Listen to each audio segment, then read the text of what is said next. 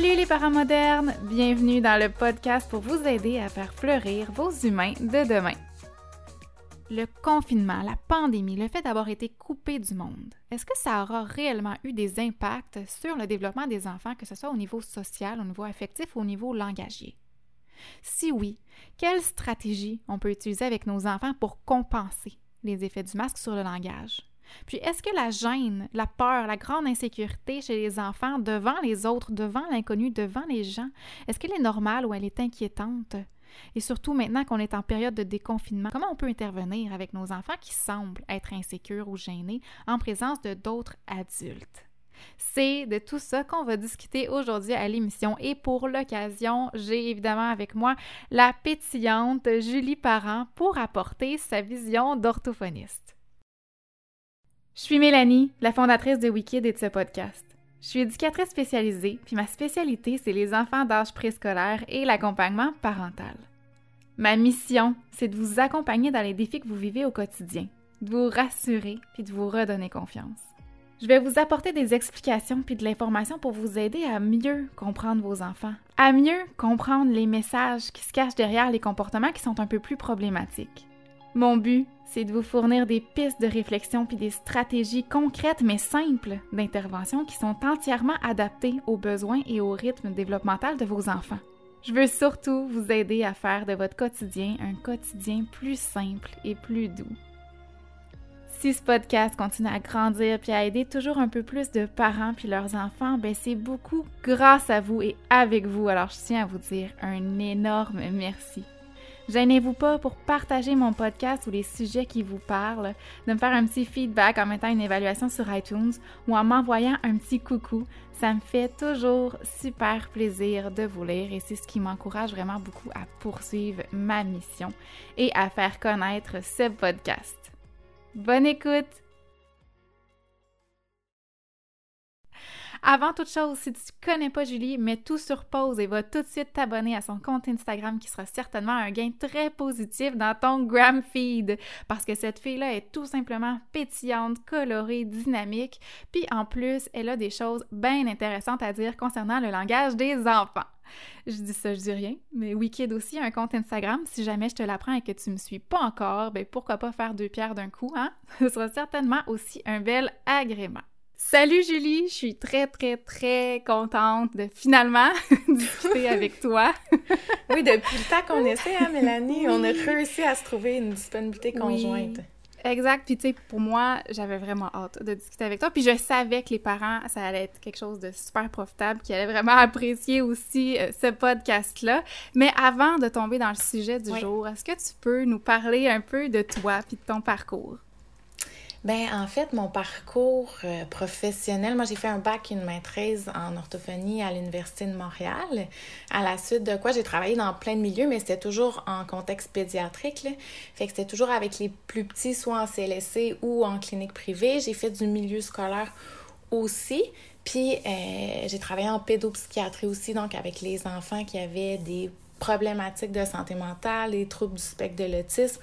Donc, j'ai eu une expérience qui a été quand même un peu éparpillée, diversifiée, qui m'a permise maintenant de faire ce que je fais, qui est du coaching parental, donc de coacher les parents des plus petits à intervenir de façon optimale finalement avec les meilleures stratégies langagières pour stimuler leur enfant euh, avant l'entrée à l'école finalement de 0 à 5 ans.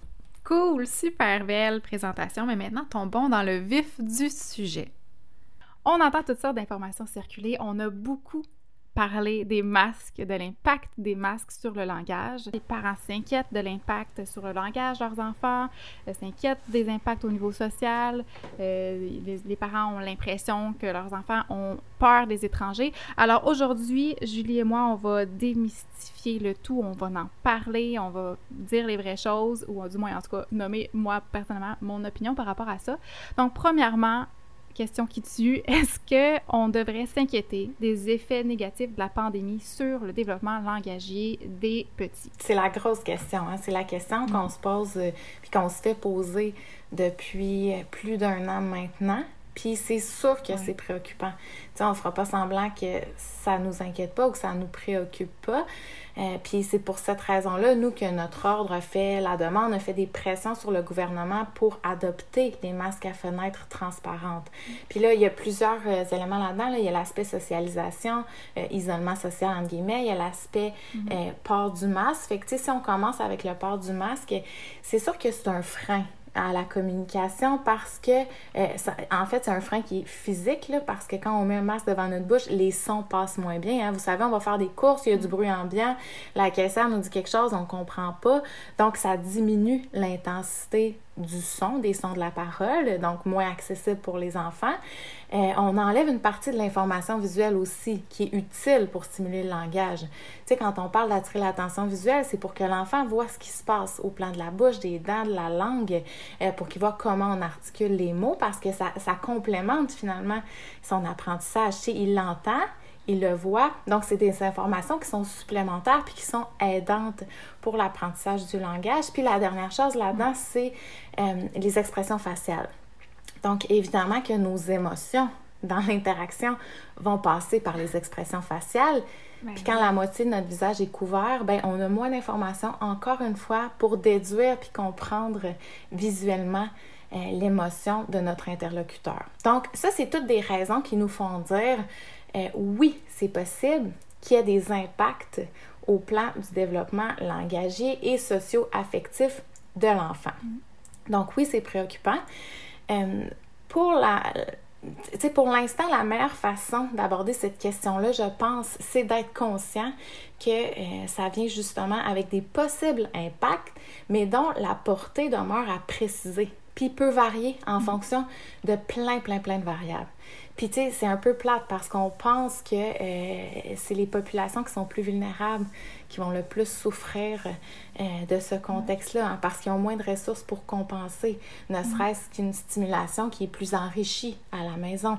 Des contextes de socialisation, des contextes d'exposition qui sont plus variés, euh, puis de consulter aux besoins aussi. Donc, tout ça, c'est des ressources qui sont un peu moins accessibles aux populations qui sont vulnérables.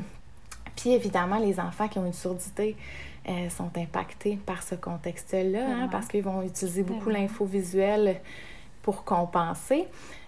Mais, mais, de façon générale, c'est ça. Ce que je dis à mes clients, parce que moi aussi j'ai souvent la question, c'est que ça sert à rien non plus de trop s'inquiéter. Parce que de toute mm-hmm. façon, c'est une situation, on le sait, là, qui est complètement hors de notre contrôle.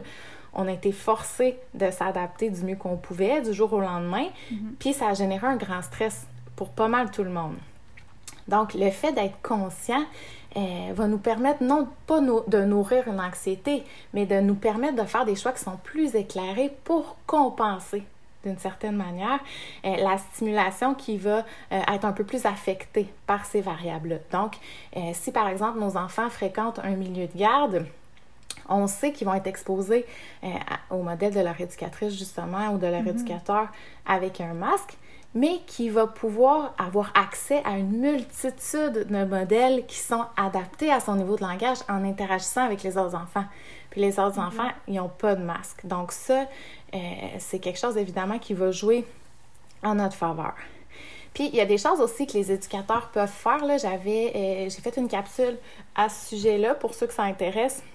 Mais pour favoriser l'échange, la stimulation langagière avec un masque, quand on n'a pas, par exemple, de, de masque à fenêtre transparente. Donc, euh, mhm. sans parler plus fort, parce que ça, ce ne sera pas plus efficace, mais on peut exagérer un peu nos expressions faciales.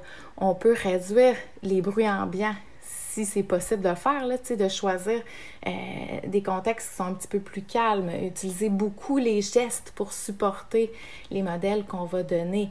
Euh, on peut aussi utiliser des photos sans masque. je peux montrer une photo de moi à mhm. l'enfant et te dire Regarde, quand j'ai pas de masque et que j'ai un grand sourire, ça veut dire que je suis contente.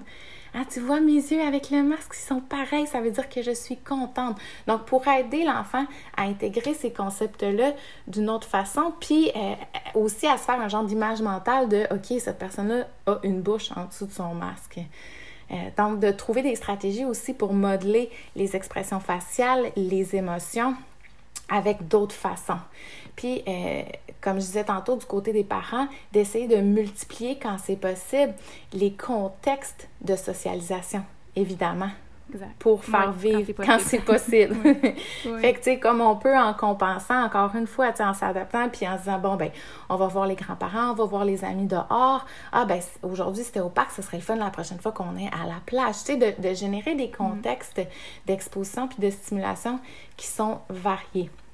Donc, on essaie de tenter du mieux qu'on peut, quand c'est possible, de donner des occasions à notre enfant d'interagir, d'être stimulé au quotidien, puis évidemment qu'on demeure à l'affût des indicateurs développementaux pour savoir euh, si notre enfant se développe de façon attendue, puis consulter si on a des inquiétudes. Puis, tu sais, euh, les, impacts que ça peut avoir au plan euh, relationnel langagier, c'est sûr qu'au plan relationnel, l'idée, c'est encore une fois de favoriser les contacts, les interactions sociale, puis mm. de garder en tête que c'est peut-être pas arrivé encore souvent à notre enfant.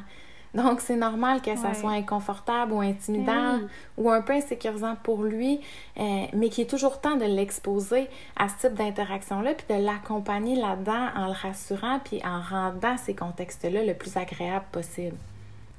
Oui, puis tu sais, je comprends les inquiétudes, je comprends euh, les inquiétudes des parents. Dans notre perception d'adulte, on a tellement été coupé de notre univers social qu'on pourrait s'inquiéter pour nos enfants. Mais il ne faut pas oublier qu'on n'a pas du tout les mêmes besoins, nous les parents, par rapport à nos enfants, surtout les petits-enfants. Il y a plusieurs adultes qui trouvent ça extrêmement difficile, la pandémie, qui ont un énorme besoin d'appartenance à un groupe.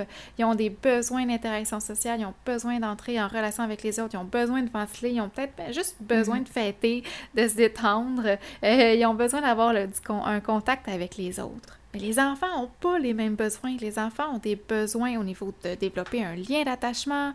Les enfants ont des besoins euh, d'être sécurisés, ils ont besoin de chaleur, ils ont besoin d'affection de son parent, ils ont besoin de communiquer, d'être écoutés par son parent, d'être accueillis aussi, puis compris d'abord et avant tout. C'est ça le plus important pour eux.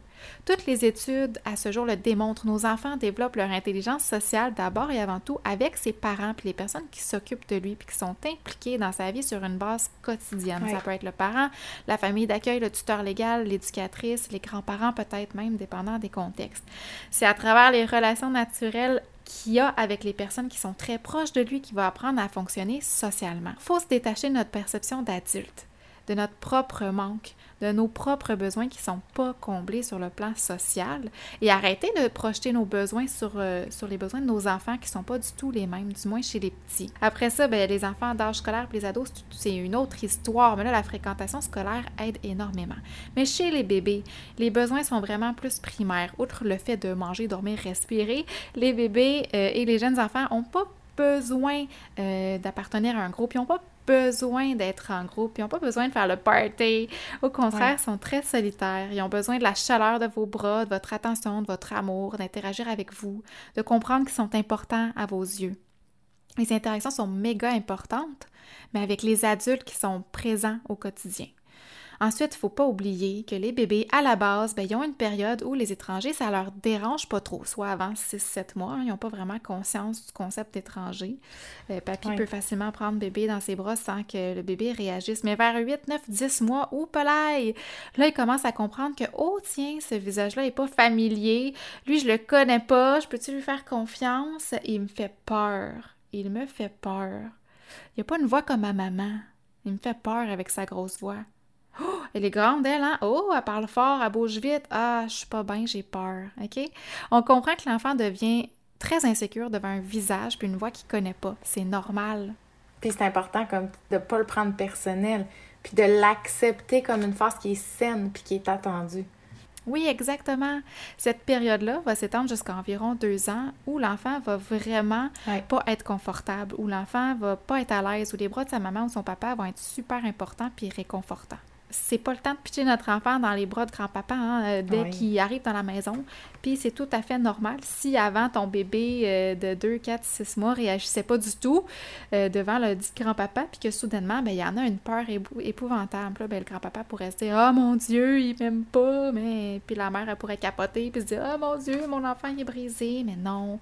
Ton enfant, il n'est pas brisé vers la pandémie. Hein? C'est important de le comprendre. On ne parle pas d'un enfant non plus euh, qui, est sauvage ou qui a une gêne maladie. On parle d'un enfant qui a peur. C'est de la peur puis de l'insécurité. Pandémie ou pas, c'est comme ça. Ça fait partie du développement, comme euh, Julie l'a dit, de tous les enfants. Mais ce qui est le plus déterminant dans la façon dont un enfant va réagir, en fait, c'est le tempérament de l'enfant.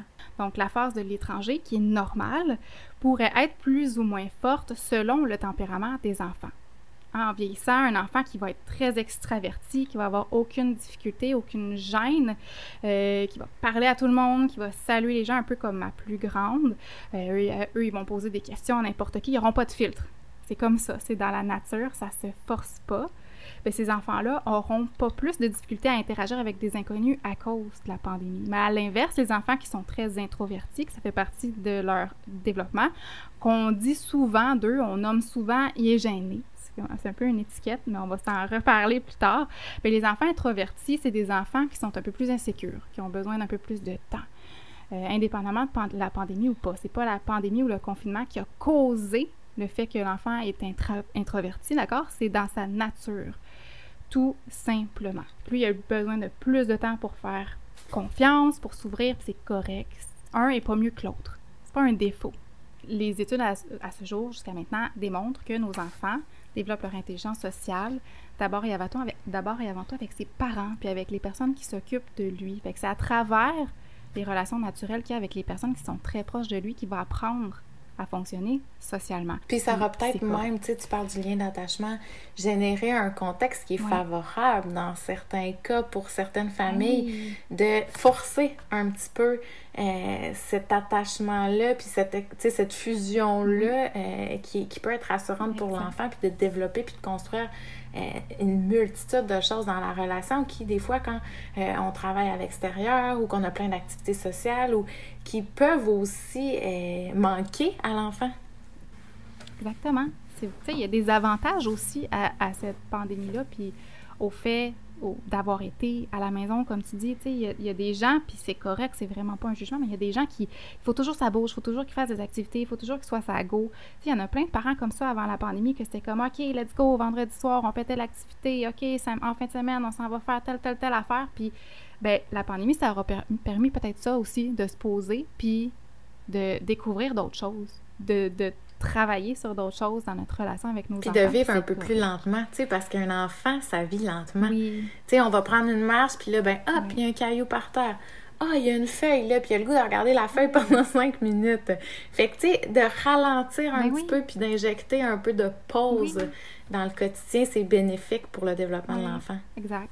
Donc, Julie nous a présenté quelques stratégies au niveau, euh, pour, euh, social et au niveau du langage, euh, mais pour aider, encourager vos enfants à développer de l'intelligence sociale, qui, pandémie, pas pandémie, vont être super valables, ben, je vous encourage à, premièrement, je ne vous apprendrai pas grand-chose, mais communiquer, communiquer, communiquer. Hein. Votre bébé, bébé est capable de communiquer bien avant d'être capable d'utiliser des mots ou de comprendre tout. Hein. Le langage non verbal, c'est une forme de communication.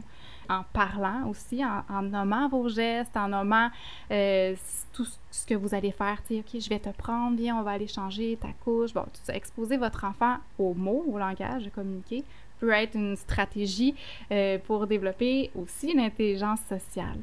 Euh, je vous l'ai dit tantôt, vous êtes le principal modèle de vos interactions. Fait vos toutes vos interactions avec votre partenaire, avec l'éducatrice, avec la caissière au téléphone, bien, si vous êtes bête avec ces gens-là, si vous êtes bête avec votre partenaire, si vous êtes bête même avec vos enfants, ben je veux dire, ça arrive. L'idée, c'est pas d'être parfait, mais gardez en tête que c'est aussi ce que vous offrez comme modèle. Puis là, comme je le dis, c'est mon, mon, mon, mon but, c'est pas de que vous vous auto-flagellez ou vous disiez, mon Dieu, mais quel modèle, quel modèle de merde j'offre. Non, c'est ce que je veux dire. Des fois, on fait du mieux qu'on peut avec les outils qu'on a. Ça aussi, je le répète souvent. Puis le but, c'est vraiment pas d'être parfait. Mais je veux juste dire, faites attention. Euh, faites attention aux disputes que vous pouvez avoir avec les gens devant vos enfants. Euh, ou du moins, si vous avez des disputes, c'est correct hein, de ne pas toujours avoir les mêmes opinions. Ben, c'est peut-être une occasion, en fait, de de, de, de vous mieux vous réguler, de respirer, puis de vous dire, OK, mes enfants sont là, là je vais essayer de, de prendre sur moi, puis de, de régler ça d'une manière euh, adulte ou d'une manière euh, que je pense qui va être efficace, hein, l'efficacité. Euh, oui, puis si ça arrive aussi de le nommer, tu sais, de rassurer l'enfant, parce que pour un enfant, des parents qui parlent fort, c'est insécurisant. Puis, tu sais, ça les contamine directement, mais ils comprennent pas nécessairement pourquoi. Fait que, on peut dire, ah oui, j'ai parlé fort, j'étais fâchée. Mais là, j'ai pris des bonnes respirations, puis ça va mieux. Fait que, c'est une bonne occasion de modeler Exactement. ça aussi. Oui, puis ça va les rassurer parce qu'ils nous filent, hein? ils nous sentent, ils nous, ils nous connaissent par cœur, nos enfants. Ils nous ont tellement regardés, ils nous ont tellement écoutés qu'ils ils le savent quand on n'est pas bien. Puis, comme tu disais, nécessairement, eux autres, eux aussi, ils vont se sentir pas bien là-dedans. la façon que vous vous sentez, bien, ils se sentent pareil. Même s'ils ne sont pas concernés par la situation, l'ambiance est pourrie. Ben, elle est pourrie pour eux aussi. Fait que le fait d'expliquer, puis peut-être même de justifier, de dire comme « Oh là, j'aurais pas dû crier », ben ça va peut-être... Ça, ça, leur offre, en fait, un modèle, hein, tu sais, dans, dans, ce que je disais tantôt, que ça vaut pas... c'est pas euh, Le but, c'est pas d'être parfait, ben on peut aussi euh, euh, s'excuser, tu sais, la vulnérabilité puis l'authenticité. On est tous humains. Apprenez à être vulnérable dans vos émotions, c'est correct de vivre des émotions. C'est correct d'être fâché. C'est correct même d'argumenter des fois avec des gens puis de pas toujours être d'accord. Euh, tu sais, on a grandi ou est-ce qu'on a beaucoup refoulé nos émotions ou est-ce que c'était pas on était dans une autre génération où est-ce que les émotions n'étaient pas acceptées ou est-ce que c'était pas bien vu ou est-ce que une personne forte c'était quelqu'un qui pleure pas quelqu'un qui cache ses émotions quelqu'un qui passe par-dessus mais je pense que de plus en plus aujourd'hui, on est en train de comprendre qu'une personne forte, c'est pas ça. Qu'une personne forte, c'est, en tout cas moi dans ma vision, puis je dans la tienne aussi, euh, qu'une personne forte, c'est quelqu'un qui est vulnérable, quelqu'un qui va demander de l'aide. Puis vulnérable, c'est pas négatif. C'est pas un, mot qui est négatif, c'est juste d'accepter qu'est-ce qu'on vit, puis d'être capable de le dire, d'être capable de communiquer nos émotions, puis d'être capable de communiquer nos besoins. Puis il y a personne, quand on est vulnérable, il y a personne qui va te planter un couteau dans le dos quand tu es vulnérable. Quand tu es vulnérable, quand tu acceptes de, de, de, dire ben je suis pas parfait, puis voici ce que je vis, puis voici ce dont j'ai besoin, ben il n'y a pas grand monde qui vont dire euh, ben non, moi euh, tes émotions, rien à foutre, euh, je suis pas prête à t'aider. En tout cas, vos vrais amis, les gens autour de vous vont pas vous juger par rapport à ça, ils vont au contraire vouloir davantage vous aider. Puis c'est une ouverture à l'autre, puis c'est une façon de montrer qu'on est humain aussi. Tu sais, les gens qui n'ont pas de problème, puis qui n'ont pas de peine, puis qui n'ont pas de stress, puis qui sont jamais fâchés, euh, euh, on se dit, ils s'éloignent de nous finalement, parce que nous, on les vit, toutes ces affaires-là, puis c'est comme ça qu'on se rapproche en tant qu'humain. Tu sais, c'est en étant justement vulnérable, puis comme tu dis, euh, non, c'est pas une faiblesse, au mm. contraire, ça demande du courage, parce que c'est tough. Ben oui. C'est tough de, de, dire j'ai de la peine parce que telle affaire ou euh, là je suis vraiment insécure parce que telle affaire, tu sais, ça demande justement beaucoup d'ouverture puis de courage puis d'exposition à l'autre. Mais souvent, ce qu'on voit, c'est que ça nous permet de connecter en tant qu'être humain ensemble. Puis tout ça, bien évidemment, va offrir un super modèle à vos enfants. C'est correct des fois de perdre patience, de perdre patience, mais eh, excusez-vous. Eh, on explique qu'est-ce qu'est-ce que j'ai fait, qu'est-ce qui n'était pas correct, puis comment j'aurais pu faire ça. C'est comme ça aussi que vous allez offrir un modèle. C'est pas en étant parfait, c'est juste en étant authentique, en étant vulnérable, puis en expliquant qu'est-ce que j'ai fait, puis qu'est-ce que j'aurais pu faire mieux. On essaie de se souvenir de ça. Les erreurs sont là pour avancer, sont là pour apprendre. On peut faire des erreurs. Nos enfants peuvent faire aussi des erreurs, mais on utilise ça comme leverage pour euh, offrir un meilleur modèle. Et évidemment, on l'a nommé la pratique. Hein. là, ça, ça déconfine. Euh, fait qu'on va pouvoir un peu plus se pratiquer. Euh, mais le petit conseil que j'ai à vous donner quand vous pratiquez, c'est de laisser vos enfants être. Laissez vos enfants, puis on va en reparler un peu de, des enfants qui sont insécures. Je peux tout de suite vous annoncer que la semaine prochaine, ça va être le sujet de la semaine. On va parler euh, des enfants qui sont un peu plus réservés. On va parler des enfants qui sont gênés. On va parler des enfants qui sont insécures. Vous savez, quand on, arrive chez quelqu'un à une fête d'amis, chez grand-papa, chez grand-maman, chez euh, dans n'importe quel contexte, en fait, où l'enfant euh, semble être ce qu'on interprète de la gêne. Hein. L'enfant est très, très, très gêné, très réservé. Il se cache sous notre jupe, a peur, est pas bien, veut pas parler aux autres, veut pas saluer. à la limite, les autres peuvent dire de notre enfant, ben voyons, il est bête, il est gêné, il parle pas. Euh, bon, fait qu'on va parler de ce sujet-là, Julie et moi, la semaine prochaine, sans faute. Le podcast est déjà enregistré, alors ça va jouer la semaine prochaine dans vos oreilles. Euh, mais si on revient à nos moutons, mais euh, les enfants entre eux, laissez-les avoir leur propre euh, interaction sans intervenir. Il n'y a pas de stress, il n'y a pas de pression. On n'essaie pas de diriger les enfants. On les laisse jouer librement. Et là, je vous réfère au podcast que j'ai fait sur euh, la fratrie. C'est l'épisode 19 concernant les conflits entre les enfants. Donc, je donne les stratégies, comment intervenir euh, pour pas nuire euh, aux interactions, puis pour encourager, au contraire, le développement de l'intelligence émotionnelle et sociale. Euh, donc, euh, c'est un super beau podcast que je vous invite à aller écouter aussi pour vous aider si jamais il y a de la chicane dans les enfants, mais aussi c'est aussi valable pour euh, les enfants dans un groupe de CPE ou quand vous faites des playdates. Comment on intervient dans les conflits, entre guillemets, d'enfants qui sont pas nécessairement des conflits, qui sont plus une façon de jouer, mais que dans notre perception, ça peut être vraiment perçu, mal perçu, en fait. J'espère sincèrement que cette émission vous a rassuré, que vous avez eu du plaisir malgré tout à nous écouter, malgré tout par rapport au fait qu'on parle encore de pandémie et que je comprends très bien que ça apporte une certaine lourdeur, mais j'espère que ça a reçu apporter un peu de positif par rapport à la situation. J'espère aussi que ça va vous avoir donné des outils ou des stratégies pour pouvoir euh, vous aider avec vos enfants au niveau, que ce soit du langage, avec les, avec les excellentes stratégies de Julie ou que ce soit au niveau euh, social ou intelligence affective qu'on a pu vous apporter aujourd'hui. Alors, euh, ben moi, je vous retiens pas plus longtemps et je vous dis à la prochaine. Tourlou!